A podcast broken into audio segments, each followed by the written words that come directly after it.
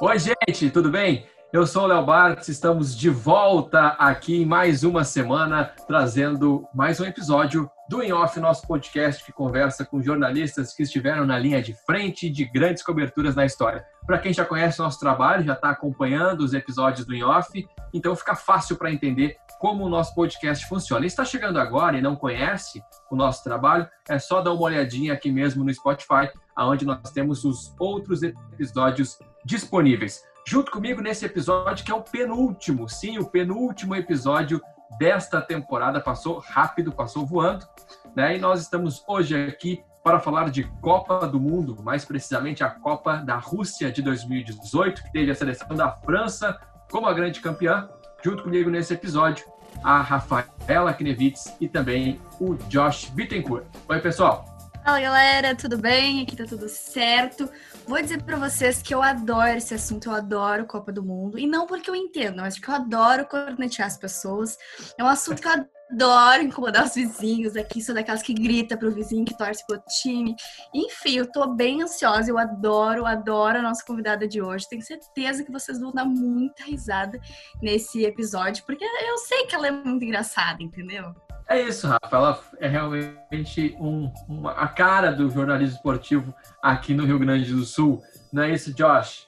Sem dúvida. E sem dar spoilers, vou dizer que ela acompanhou grandes coberturas, entre elas a, que a gente está acompanhando hoje aqui no IOF, que é a Copa do Mundo na Rússia. E a, a, Copa do Mundo já é um evento grandioso do esporte, mas tem uma peculiaridade por ser na Rússia nesse, nessa última edição, que é um país que é o maior país do mundo, com uma cultura muito própria e também um, uma cultura fechada, né? Não dá muita abertura para os demais países. Mas foi diferente na Copa do Mundo, é o que a gente vai ver hoje aqui no IOF. Perfeito. E nós já vamos para o quadro da Roberta Montiel, que vai trazer os principais detalhes, as principais curiosidades sobre o tema de hoje.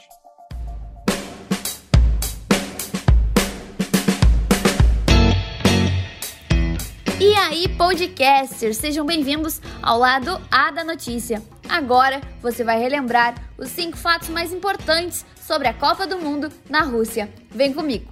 A Copa do Mundo de 2018 foi a 21ª edição do torneio internacional de futebol feminino. Com 11 cidades sede, o campeonato começou a ser disputado em 14 de junho e terminou em 15 de julho. Lembrando que essa edição foi a primeira realizada no leste europeu.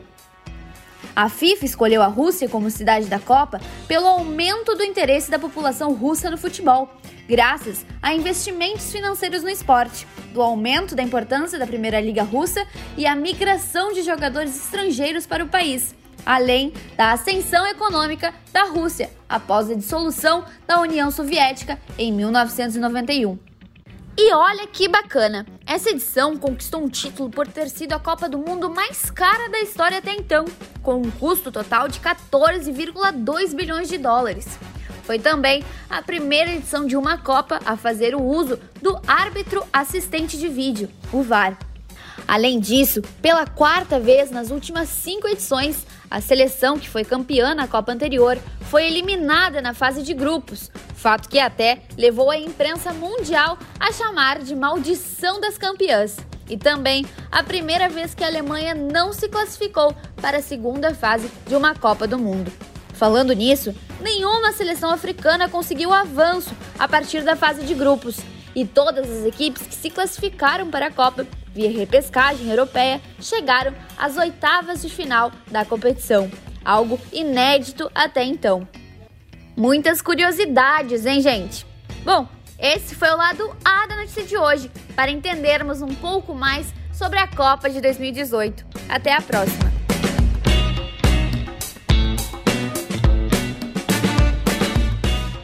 É isso, Rô. Tá certo. Aí o quadro da Roberta que traz as principais uh, os principais destaques né, sobre o assunto da Copa de 2018. E vamos agora anunciar e trazer a nossa convidada aqui desse episódio, Alice Bastos Neves, nascida em Pelotas, formada pela PUC, está na RBS desde o ano de 2006, onde atualmente comanda o Globo Esporte RS. Alice, é um prazer contar com a tua participação aqui com a gente no York. Que isso, prazer é meu, é muito legal sempre poder trocar ideia com jornalistas, futuros jornalistas, né? É, jornalista a gente é desde sempre, desde que nasce quase, né? Então, assim, é sempre muito bom poder conversar sobre a nossa profissão. Perfeito. Eu já quero te perguntar se a Alice, lá da faculdade, imaginava cobrir uma Copa do Mundo e se o jornalismo esportivo sempre foi uma vontade. Primeiro, nunca jamais na faculdade, porque eu não imaginava nem trabalhar com esporte quando eu estava na faculdade, né? Eu, eu, minha faculdade toda foi, inclusive, é, focada em outras áreas, assim, eu, eu dançava balé, eu queria fazer jornalismo cultural. Meu TCC, meu trabalho de conclusão foi sobre jornalismo cultural. Eu adorava revista. Então, assim, a, a minha carreira ela deu uma guinada muito é, é, importante, assim, depois que eu saí da faculdade, a partir da, da oportunidade que eu recebi já na RBS. Foi meu primeiro trabalho depois de formada, né, Léo? E, e, a vaga era no esporte. Então, meu contato com o esporte uh, se deu a partir disso, a partir de ter surgido uma vaga nessa área. É, e aí é que a minha afinidade com o esporte foi acontecendo. É, inicialmente com outros esportes, né, com esportes olímpicos, que foi onde eu comecei no RBS Esporte, que era um programa que ia ao ar nos sábados de manhã na RBS TV, e, e depois mais no dia a dia do futebol. E, então, assim, a, o radar da Copa do Mundo, por exemplo, é, não, nunca esteve no meu radar como, ah, é um grande sonho profissional. Obviamente, depois que eu comecei a trabalhar com esporte, passou a ser é, um, um, desejo estar lá. É, e essa coisa da grande cobertura esportiva eu entrei em 2006 na RBS, em 2007, por uma série de circunstâncias, assim, a gente tinha uma, uma equipe grande para fazer esse programa, o RBS Esporte, perto dos padrões que a gente tem hoje, assim, né, de trabalho. Em 2007, eu já participei da cobertura dos Jogos Pan-Americanos do Rio, que já é um grande evento esportivo, né? Então, aos 21 anos eu já tive um contato grande com um evento grandioso como, como cobertura, assim, né? Que, que foi essa, essa cobertura. Uma apresentadora da época acabou saindo, largando o jornalismo, foi morar no exterior e tal, sobrou uma vaga. Vamos mandar essa guria aí para ver o que, que ela faz lá. Foi mais ou menos assim. Alice, até queria te perguntar, isso eu noto muito entre colegas, que a gente fica conversando, ah, que área que a gente poderia trabalhar, né? E muitas pessoas falam que gostam de esporte, que até gostariam de trabalhar com esporte, mas não tem conhecimento nenhum sobre futebol, sobre qualquer outro esporte. E assim, queria ver contigo, né? Uma pessoa que iniciou assim, sem saber muito, que criou experiência a partir uh, do início do trabalho. Como é que a gente adquire isso? Como é que tu adquiriu essa experiência? Como é que tu aprendeu sobre esses esportes? É, eu vou te dizer, Rafaela, que é assim, bem-vindos ao time né? Porque eu acho que o esporte, ele é quase como uma, parece que a pessoa tem que ter uma tatuagem para trabalhar com jornalismo esportivo, né? Parece que a pessoa tem que desde sempre ter convivido nesse meio, parece que a pessoa que trabalha com jornalismo esportivo tem que ter aquela super memória que a gente vê que os, alguns comentaristas têm, alguns repórteres têm, e não necessariamente, sabe? Eu enxergo o jornalismo esportivo como mais uma área do jornalismo. Então assim, a gente tem que ter todas as habilidades que um bom jornalista, que um bom repórter repórter tem e, e ter conhecimento, né? Tudo, tudo que eu não sei, eu não tenho vergonha de perguntar. E eu deixo muito claro desde sempre que eu não sou essa pessoa é, formada dentro do, do esporte, né? Eu não cresci acompanhando loucamente futebol, eu não sei a escalação da seleção brasileira da Copa de 70, de, de cabeça, sabe? Isso não me torna menos profissional do jornalismo esportivo, menos preparada para fazer as coberturas que eu faço, né? Eu acho que o que a gente não sabe, a gente procura, a gente vai atrás e a gente está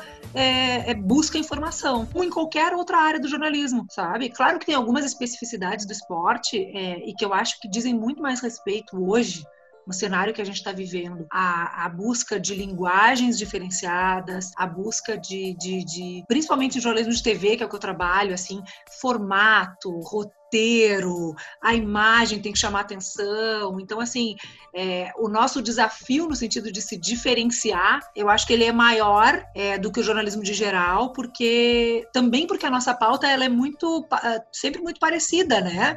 um jogo de futebol é um jogo de futebol, assim, vai acontecer alguma intercorrência diferente, mas é assim, são aqueles 90 minutos, aqueles jogadores ali dentro, a torcida. Então a gente conta muitas vezes a mesma história, sobre o mesmo fato. Então, acho que o desafio maior para mim do jornalismo esportivo é se diferenciar. Não é tanto ter essas informações todas na cabeça, é como é que a gente faz para chamar atenção. Aí tu falou muito é, sobre a gente adquirir, né, esse conhecimento. E agora falando assim mais como jornalista em, entre mulheres, assim, né?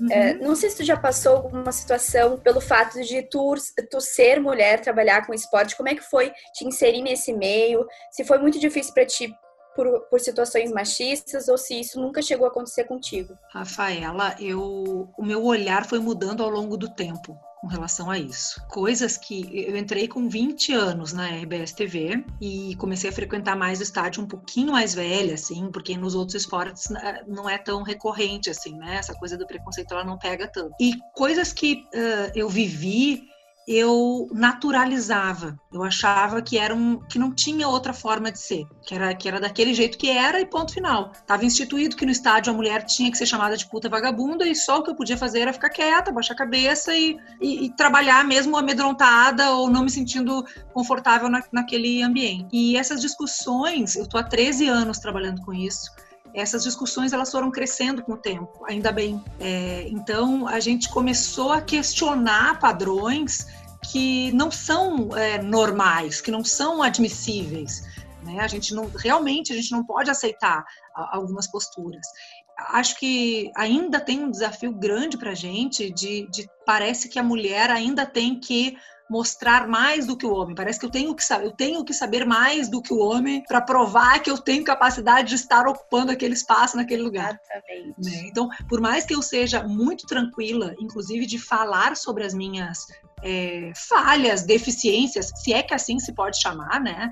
Eu já chego dizendo assim, olha aqui, gente, o meu trabalho é outro. Eu não, estou aqui para competir com aquele comentarista que sabe tudo de tudo. Estou aqui para fazer o meu, que também agrega e que também é importante na nossa construção coletiva do que é o jornalismo, fazer do jornalismo esportivo, né? Mas, mas eu acho que acho que sim, acho que os desafios ainda estão aí para serem enfrentados, porque o preconceito está aí, está no estádio, está na redação, está em todos os lugares. E essas barreiras precisam ser quebradas e eu acho que só são quebradas através das discussões que ainda bem eu vi crescer e vi começar a acontecer com mais recorrência. E Alice, dentro dessa questão da, da forma de lidar e das, das perguntas que chegam, assim, eu acho que praticamente todo jornalista esportivo principalmente aqui no estado, sempre convive com aquela questão de grenalizar tudo, né? A torcida grenaliza tudo, se fala um comentário de um jeito é porque é gremista, se fala é porque é colorada, e acredito que essa pergunta que deve ouvir muito, tá, mas tu é gremista ou tu é colorado? E incomoda de alguma forma? Como é que tu lida com Léo, isso? Léo, é a pergunta assim, ó. Quando eu entro no elevador, quando eu tô no, consultório médico, na sala de espera, e a pessoa me olha e diz assim, eu posso te fazer uma pergunta? Eu digo, claro. e eu, quando, quando a pessoa começa, eu posso te fazer, eu já sei o que, que vem, né? E é assim, não, não tem como fugir, porque é a pergunta que todo mundo faz. Só que, incrivelmente, Léo, não passa por uma coisa de, de, de eu não querer assumir o time que eu torço ou que eu torci um dia. Porque quando a gente fala torci um dia, é muito real. Porque tu tá no dia a dia de cobertura dos dois. Então, assim, dificilmente eu vou. Eu não, eu não, tenho, não tenho muito como escolher. Eu quero que os dois se deem muito bem, porque quanto mais, mais a dupla Grenal se der bem, mais trabalho eu vou ter. Né? E no Grenal eu torço para ser um jogão. Né? Eu, eu, particularmente, tenho um dó de quem tá perdendo sempre. Então, no Grenal, então, que tem muita corneta, é um sofrimento para mim. Começa o Inter a perder, eu começo a ficar mal, torcer pro Inter virar. Começa o Grêmio a perder, eu torço pro Grêmio virar de novo. E, mas, mas tem uma questão muito importante aqui do nosso estado, que é o, o, o, quanto essa chave vira do que é uma rivalidade saudável e do que é violência, né? E, assim, eu vivi na, no começo da, da, minha carreira, assim, ainda no estádio olímpico, uma cena que a gente entrou no Olímpico com uma Kombi da, da RBS, a gente procura, por exemplo, quando é jogo, a gente não usa os nossos carros adesivados, então a gente entrou com essa Kombi branca, sem nenhum adesivo da RBS, é, eu fiquei muito chocada na época que o Maurício Sará Saraiva baixou a cabeça, assim, para não reconhecerem ele. E aí eu ainda menina fiquei pensando, será que eu tenho que baixar minha cabeça aqui também? O que, que eu faço?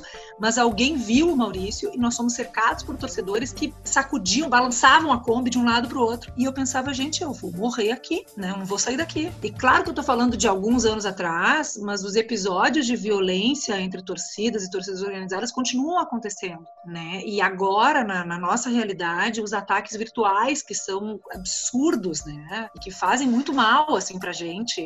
Eu sou uma pessoa que eu entro lá no meu Instagram quando, quando é muito hater, assim, quando a pessoa é muito odiosa, eu deleto mesmo, eu bloqueio mesmo, porque eu acho que não tem que ter espaço, assim. E, e, faz mal pra gente, né? Por mais que eu diga que eu tente é, passar por cima disso, qualquer comentário com um grau de ódio alto, não importa que seja, mesmo que seja um hater, mesmo que seja um robô que tá ali propagando ódio, chega em mim, né? Numa pessoa que tá aqui do outro lado. Então eu vou lá e, e deleto mesmo, assim. Por isso que a gente não consegue assumir, Léo, essa coisa assim de dizer, ah, olha, meu time é tal, ou eu torcia para tal time, né? Por conta dessa violência mesmo. Alice, é, até há pouco você falava sobre a linguagem do jornalismo esportivo, e aí hoje há uma discussão, inclusive, se o jornalismo é, se é o esporte é jornalismo, se é entretenimento. E aí eu gostaria de saber, assim, de uma pessoa que trabalha diariamente com jornalismo esportivo, o que é o jornalismo? É, o esportivo? Ele é jornalismo ou é entretenimento? Eu queria muito poder te responder, Josh. Deixa eu te contar que assim tem uma mudança recente da Globo que ajuda um pouco a responder essa, essa tua pergunta. É, a Globo, a maior rede de TV do, do país, é, separou o esporte. Então nós temos o jornalismo, nós temos o entretenimento e nós temos o esporte. O cara responsável pelo esporte hoje na Globo é o Robertinho Marinho, ou seja, é o, é o, o neto lá da, da família Marinho. Então, para tu ter uma noção do quanto é, a gente, do quanto existe uma valorização do esporte enquanto negócio mesmo, para a nossa área, né? Para a área da, da, da, mídia, da comunicação, enfim. É, porque, enfim, a, a TV Inclusive, aberta. Com novas conhece, possibilidades comerciais também, né? Com, com, novas possibilidades comerciais, o esporte se abriu comercialmente na Globo, né? Uh, não totalmente, não chega a ser igual ao entretenimento, mas existe um espaço ali. Ele está entre o jornalismo e entretenimento mesmo. É, Entende-se muito assim o espaço das transmissões dos jogos como mais entretenimento, é, das coberturas diárias nos telejornais mais como, como jornalismo, mas, mas tudo, tudo, inclusive os, os, comunicadores da Globo e a gente, a RBS, como afiliada, é, a gente fica no, no, meio mesmo dessa história, do que, que é liberado, do que, que não é. Ah, o cara pode fazer propaganda de TV? Não, não pode. Mas, mas uma marca pode anunciar dentro do Globo Esporte? Sim, hoje pode. Né? Há um tempo era impensável que isso acontecesse. Tanto que a regra do jornalismo da Globo, por exemplo, e da RBS é de não ter anúncios dentro dos, dos, dos outros telejornais, né? Mas no esporte é liberado. E tem a coisa da transmissão ao vivo, né, Josh, que é uma coisa bem importante, bem relevante, assim, para a TV aberta, para o futuro da TV aberta. É, os grandes eventos esportivos é, garantem muito em, em termos de grana mesmo, né, de, de, de anunciante, e de ser um conteúdo que a pessoa não vai consumir em outro lugar. Não tem Netflix que, que, que exiba. A gente tem, por exemplo, agora o um movimento do Facebook transmitindo as as, os jogos da Libertadores, mas ainda é incipiente com relação ao que a TV aberta faz, né? Então, assim, os direitos esportivos vão ser cada vez mais uma grande questão aí no mundo, essa discussão de direitos e que a gente vê que a cada dia tem uma novidade, os governos é, é, influenciando nisso, porque é, tem, vai ter muito valor. E assim, hoje o modelo, acho que, acho que o esporte mais é, rentável e até mesmo de maior audiência no Brasil é o futebol. É, mas, Sem dúvida. Mas existem outros esportes que estão começando a ser é, mais consumidos pelos brasileiros e aos poucos vão ir para a TV também? Existem, existem. A gente uh, recentemente a gente viu a Globo comprando os direitos do UFC, por exemplo, que não, não tinha, né, um movimento recente. É, a Globo tem muito interesse em ampliar a cobertura e pauta dos e-games, dos e-sports. Isso é incrível, impressionante o movimento que está se fazendo nesse sentido. E assim, quanto mais a gente vê os eventos do esporte espetacular, por exemplo, no domingo de manhã, de vários esportes futsal, levantamento de peso, surf, aonde aonde tiver possibilidade comercial, tá valendo, assim, sabe? Tá, tá, tá no jogo, assim, essa coisa dos, das, das, grandes coberturas. Sem dúvida, o futebol ainda é a que mais movimenta, financeiramente, inclusive, assim, né? Mas, mas sim, sim, tem uma movimentação bem importante, interessante de ampliação de outros eventos esportivos também. Alice, já focando agora no, na cobertura da Copa de 2018, né? Já falou que participou de várias coberturas de vários, uh, vários eventos esportivos, Jogos Olímpicos. Mas falando especificamente da Copa de 2018, queria que tu contasse um pouquinho dos bastidores desse trabalho, assim, de ir lá para a Rússia, se foi tua primeira vez, como é que foi trabalhar lá? Foi minha primeira vez na Rússia. Acho que foi a primeira vez de muitos jornalistas na Rússia, né? Porque não é um destino assim que as pessoas busquem muito assim, é, como destino turístico. Apesar de que eu indico a Rússia depois que eu fui para lá, porque é muito legal, é muito diferente, é muito bonito assim. É, especialmente Moscou é uma grande metrópole europeia como qualquer outra que vocês imaginarem, Londres, Paris, enfim, né? A arquitetura, é, a, a, arte, os museus, é, é, realmente muito rico, assim, culturalmente, é um lugar muito legal. E, mas um lugar muito desafiador, primeiro pela, pela língua, né? Porque as pessoas lá falam russo e e dificilmente alguém fala inglês. Alguém, eu tô falando de todas as pessoas, inclusive assim, jovens como a gente, assim, Olha a gente, eu me achando jovem que nem vocês, né? É, jovenzinhos da nossa, da nossa geração. eu encontrava, eu encontrava yeah. na rua lá e achava, bom, vou, vou abordar aquele ali, né? Gurizão, uma guria, vou tentar um inglês dificilmente saía, assim, né? Então, e, e, culturalmente é muito diferente. A construção deles social é muito diferente da nossa, né? É um país muito baseado na guerra. Então, então essas questões de guerra ainda são muito presentes para eles. É, a gente, primeiro e segundo dia lá, eu fiz amizade com uma russa na, numa FanFest, na FIFA FanFest, e na verdade fiz amizade com uma brasileira. Já começa a contar causa, né, da, da, da, cobertura.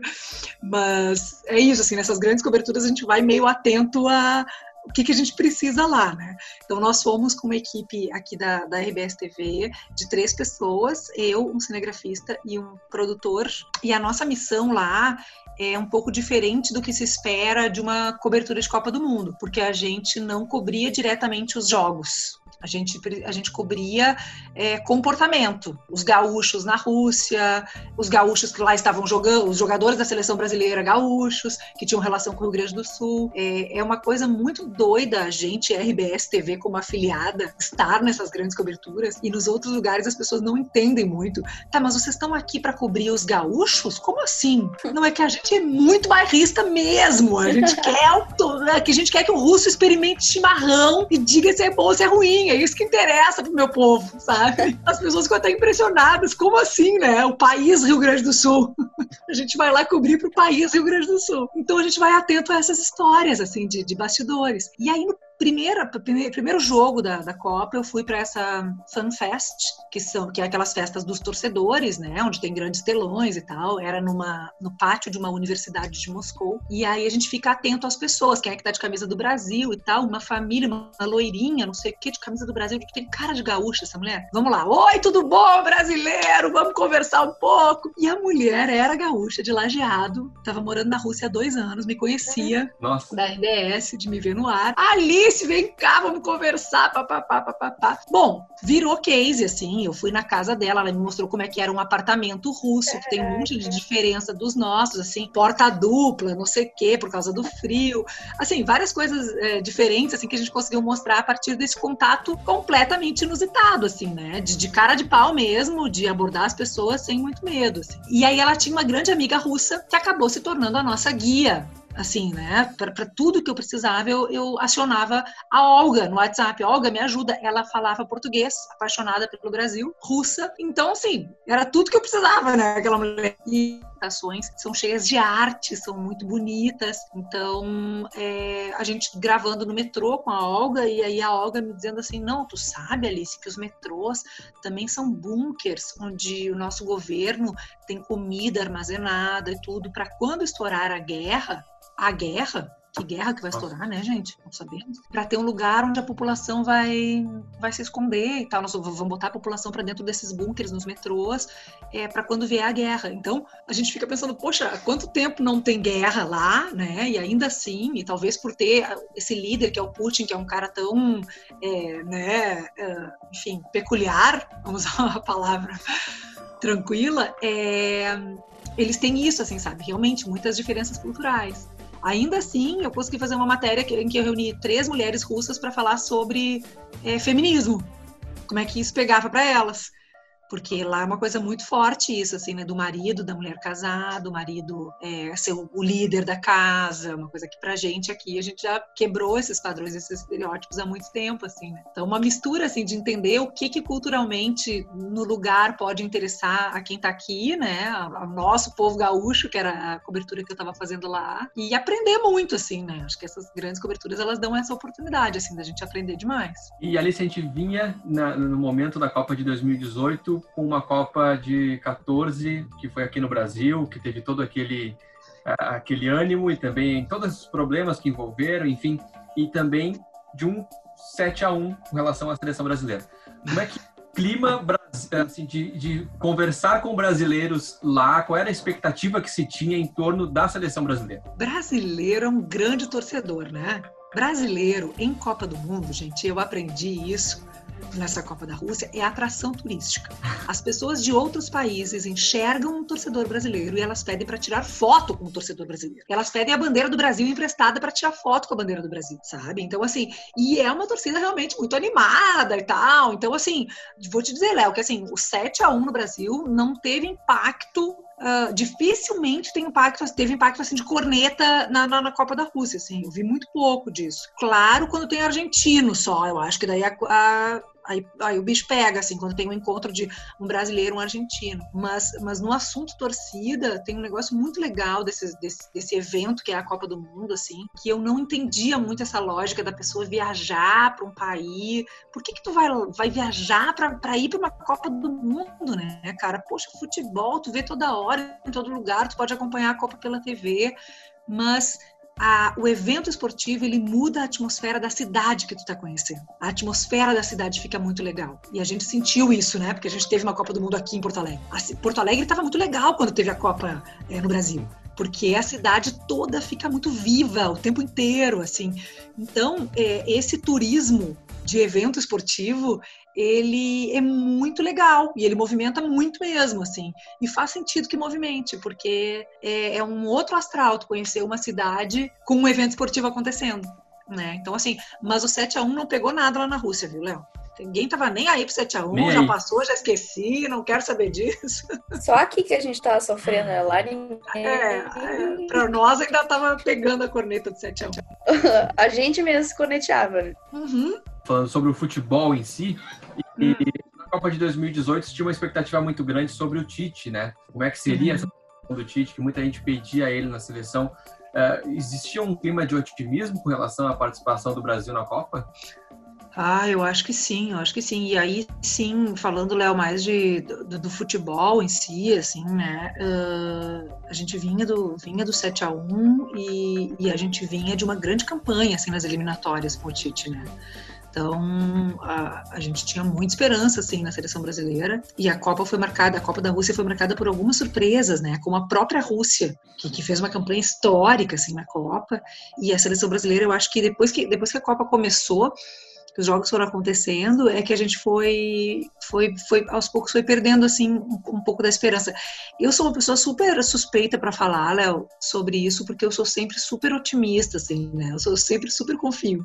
Eu sempre acho que vai dar. Assim, aquelas matérias que fazem pré-copa de bolão, de o que, que os jornalistas acham, eu sou sempre fora da curva no sentido de, de, de ser assim super otimista. Mas, mas falando especificamente do nosso trabalho de cobertura como jornalista em uma Copa do Mundo, é, são duas são, são duas coberturas diferentes de Copa para os jornalistas brasileiros. Quem cobre seleção brasileira, quem cobre outras seleções, porque a seleção brasileira ela tem as suas peculiaridades assim, né, de, de cobertura, horários, tipo de convivência que o jornalista que faz seleção é o cara que tem um contato mais direto assim, né, com as pessoas. É, a gente tem, por exemplo, o Zé Alberto Andrade da Rádio Gaúcha, que é um cara que ele tem muito acesso assim na seleção brasileira, o próprio Diogo Olivier também, que são caras que há muitos anos é, têm esse contato. E a gente tinha o Tite como uma referência, um gaúcho que estava lá, né, que portanto nos, nos conhece, conhece a nós jornalistas gaúchos mais do que outros treinadores de seleção conheceriam e portanto a gente tinha uma uma abertura maior assim com ele. Mas acho que o grande diferencial do Tite na seleção é, é realmente o diferencial dele assim na vida, né? Porque é um cara é, de um caráter incrível, uh, um cara de, de muito bom, bom trato assim com todo mundo. Então é, é difícil criticar o Tite, né? por mais que eventualmente e por mais que a gente saiba que o jornalismo esportivo ele tem por, por característica essa quase crueldade da crítica, né? Porque a gente critica às vezes sem muito critério, né? É, o Tite ele é sempre muito poupado, assim, né? Por, por, conta de ser esse cara tão legal como ele é. E, e, é um cara muito legal mesmo, tanto é que ele está, ele segue na seleção brasileira, né? Porque uma eliminação de Copa, invariavelmente o treinador cai ou não serve mais, né? A primeira, a segunda derrota já tá fora. E o Tite tem um trabalho consolidado assim na seleção, né? A gente espera ele na Copa do Catar. É, isso é muito legal, assim. Com relação à Copa do Catar, assim, assim é, o que que tu acha é, da nossa seleção hoje? Comparada a outras seleções no mundo, até mesmo com a seleção da França, que foi aqui acabou uh, sendo a campeã em 2018. Então, acho que o torcedor brasileiro que se lembra assim de Copas passadas com, com uma certa assim uh, saudade, nostalgia, ah, uma nostalgia, isso, como é que era aquele time e tal. Tu acha que esse torcedor ainda pode ver uma seleção sendo campeã com o jeito que o futebol é hoje?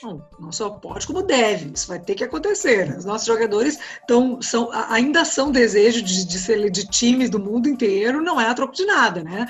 Mas, assim, essa nostalgia que tu te refere, Léo, é que realmente eu acho que o futebol mudou muito, né? O tipo de relação que a gente tem com o futebol mudou muito. A gente tem jogadores pouco ou nada conectados com, com é, a coisa do orgulho de vestir a camisa da seleção brasileira, né? Os caras estão fora do país, às vezes, desde muito novo. Vinícius Júnior aí foi. Ele, quando ele estiver assim mais frequentemente na seleção brasileira, ele é um cara que que relação que ele criou, né? Por mais que ele seja brasileiro, a relação acaba se perdendo, né? Apesar de que os caras sim vestem a camisa com muito comprometimento e tal, aquele aquela essa nostalgia que a gente tem assim com relação à seleção brasileira, eu acho que ela não vai mais acontecer, porque a relação do futebol mudou, é uma relação de profissionalismo total é, e de paixão eventualmente, assim.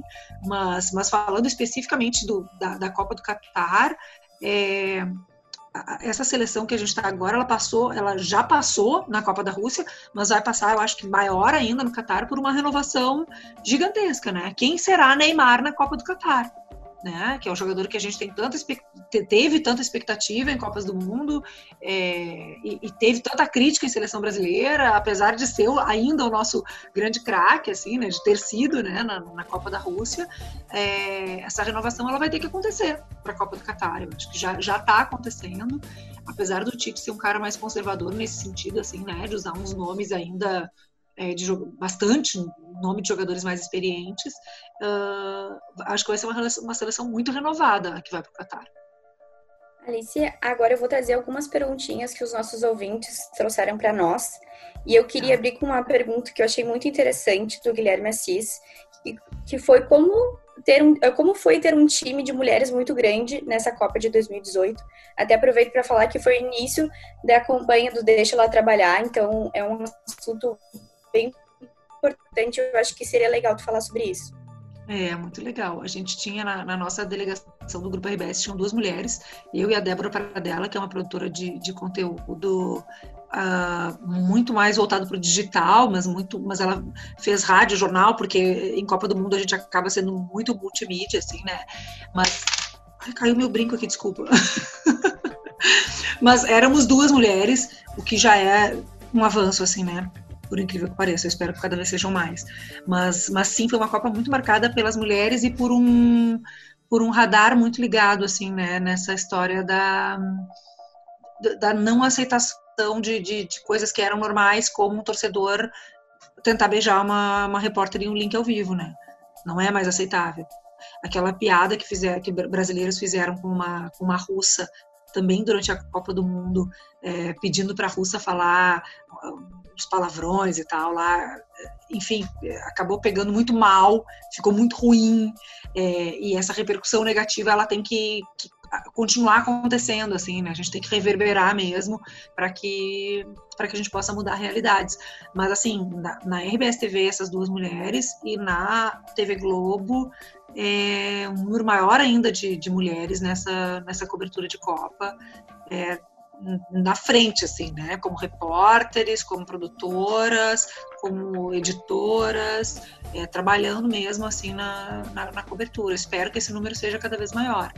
Eu falo de mim e da, da Débora que estávamos lá na Rússia, mas hoje na redação de esportes da RBS TV, a gente tem o maior orgulho de ter sete mulheres.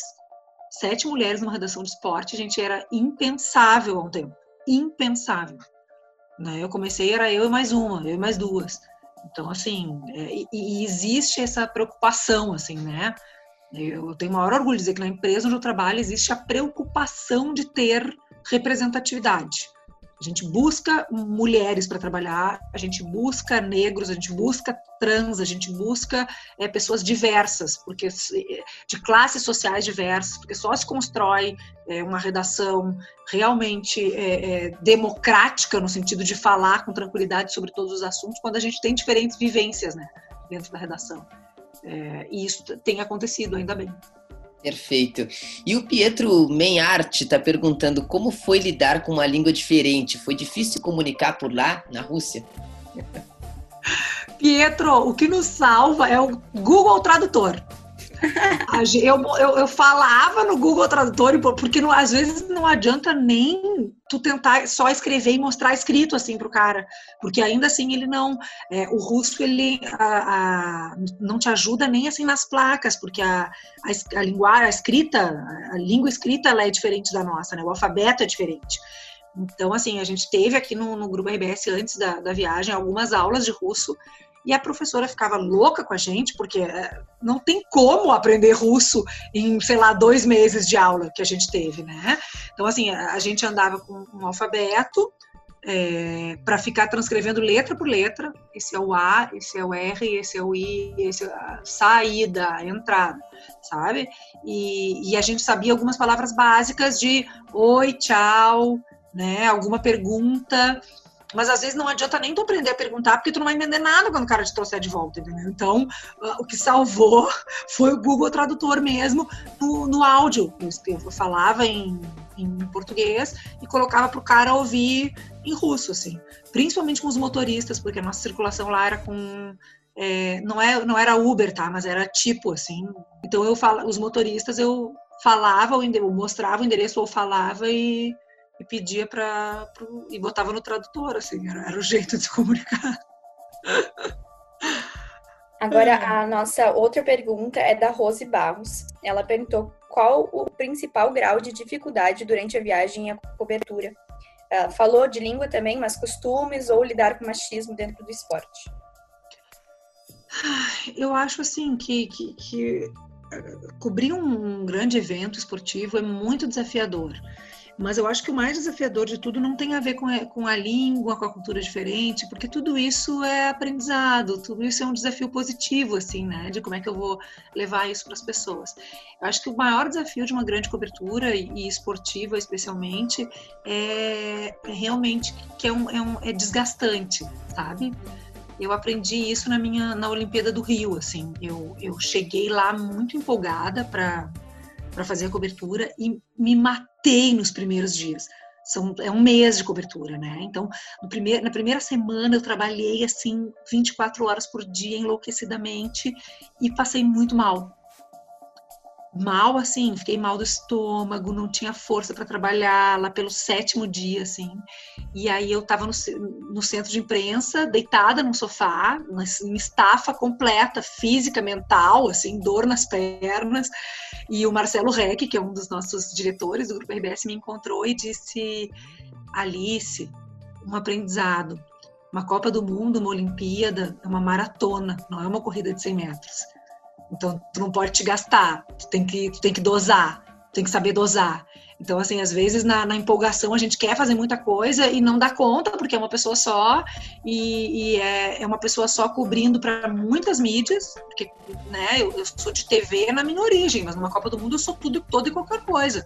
Na Rússia eu tinha um programa diário na Rádio Gaúcha com o Lucianinho, é, fazia coluna diária para o jornal, então, assim, é, para mim o grande desafio mesmo de um grande evento como esse é aprender o que que aprender a dosar, sabe? Aprender o teu próprio limite e para não te perder, para não ser, para não acabar não conseguindo ir lá para o que tu te propôs aí realizar. Perfeito. Alice, encaminhando para o fim da nossa conversa, assim, a gente tem um, um ping-pong com cinco perguntinhas rápidas aí, falando de toda a carreira, não especificamente sobre essa cobertura, mas de toda a tua carreira.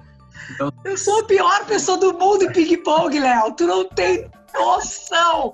Eu tenho pânico de ping-pong. Aquela coisa tem que responder uma palavra só. Ai, pelo amor. Mas a gente negocia isso, tá? Super tá. Não precisa ser uma palavra só, a gente vai adaptando, a gente vai vendo como é que fica. Vamos adaptando, tá? Que eu sou assim, eu sempre falo bobagem nessa hora do ping-pong. Quer dizer, eu posso falar bobagem a qualquer momento, mas na hora do ping-pong é horror. Vamos nessa, vamos embora. Vamos lá, de toda a carreira, uma entrevista em especial.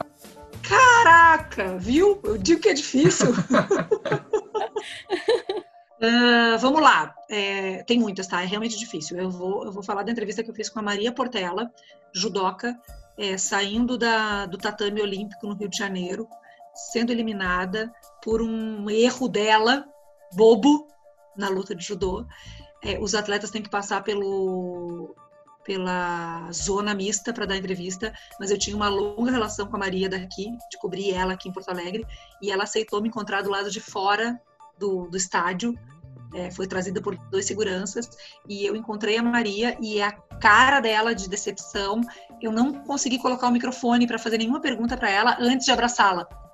Então, eu, o cinegrafista captou esse momento porque eu, eu não consigo conversar com essa pessoa sem dar um abraço nela. Então eu dei um longo abraço na Maria e disse: agora vamos lá, agora vamos falar sobre o que aconteceu. Porque é uma vida inteira de preparação, né? É, e ela já não tinha mais idade para estar em outros Jogos Olímpicos, certamente era a última Olimpíada da carreira dela. Então foi uma entrevista muito forte, muito marcante, assim. Por isso que eu citei ela, tá? Mas poderia ser, sei lá, qualquer outra. Perfeito. Uma cobertura marcante. Todas. É, eu acho que eu acho que vamos citar a Copa da Rússia por ser por ser um país tão tão diferente do nosso culturalmente, com tantos desafios, assim. Acho que foi, foi talvez a, a cobertura mais marcante até hoje. E por ser Copa do Mundo também, né? Esse, todo mundo quer cobrir Copa do Mundo. Todo um clima. É. Um sonho realizado. Cobrir uma Copa do Mundo. Perfeito.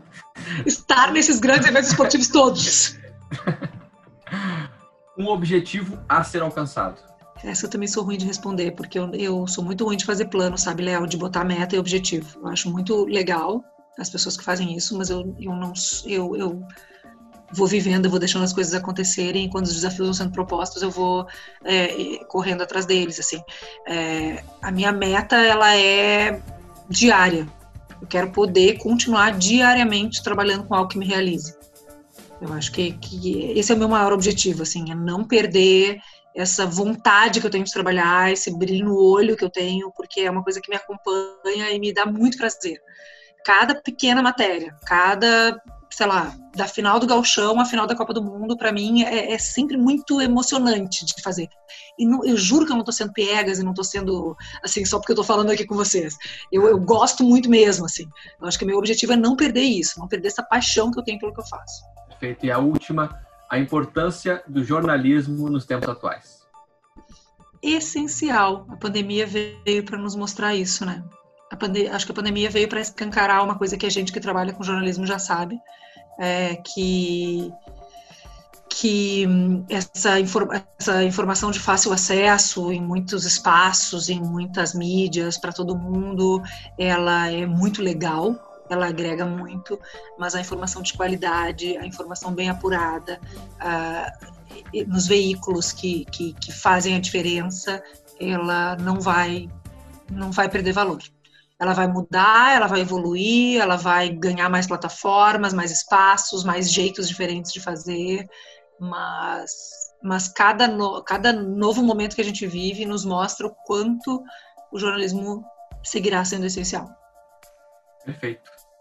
Alice, muito, muito, muito obrigado. Foi incrível. Eu agradeço. Estar contigo. E até acho que a gente teria muitos assuntos. Fiquei pensando em várias perguntas para fazer. Aquela coisa, acho que a gente vai ter que fazer um novo episódio para essas perguntas que ficaram faltando. Com certeza, muitas, muitas. Queridos, que bom, eu fico muito feliz, fiquei muito feliz de participar com vocês. Fico um beijo, um abraço para todo mundo que nos ouviu e boa sorte, né? Eu tenho aqui uma... colegas jornalistas. Obrigada, gente. Muito obrigada, um Alice. Obrigadão. Obrigada, Alice. Beijão. Valeu, beijão. Valeu. Tchau. Perfeito, Alice. Muito, muito obrigado pela participação aqui com a gente hoje. Foi incrível acompanhar todas essas histórias. A gente teria conteúdo, como eu falei antes, para mais um episódio, tranquilamente.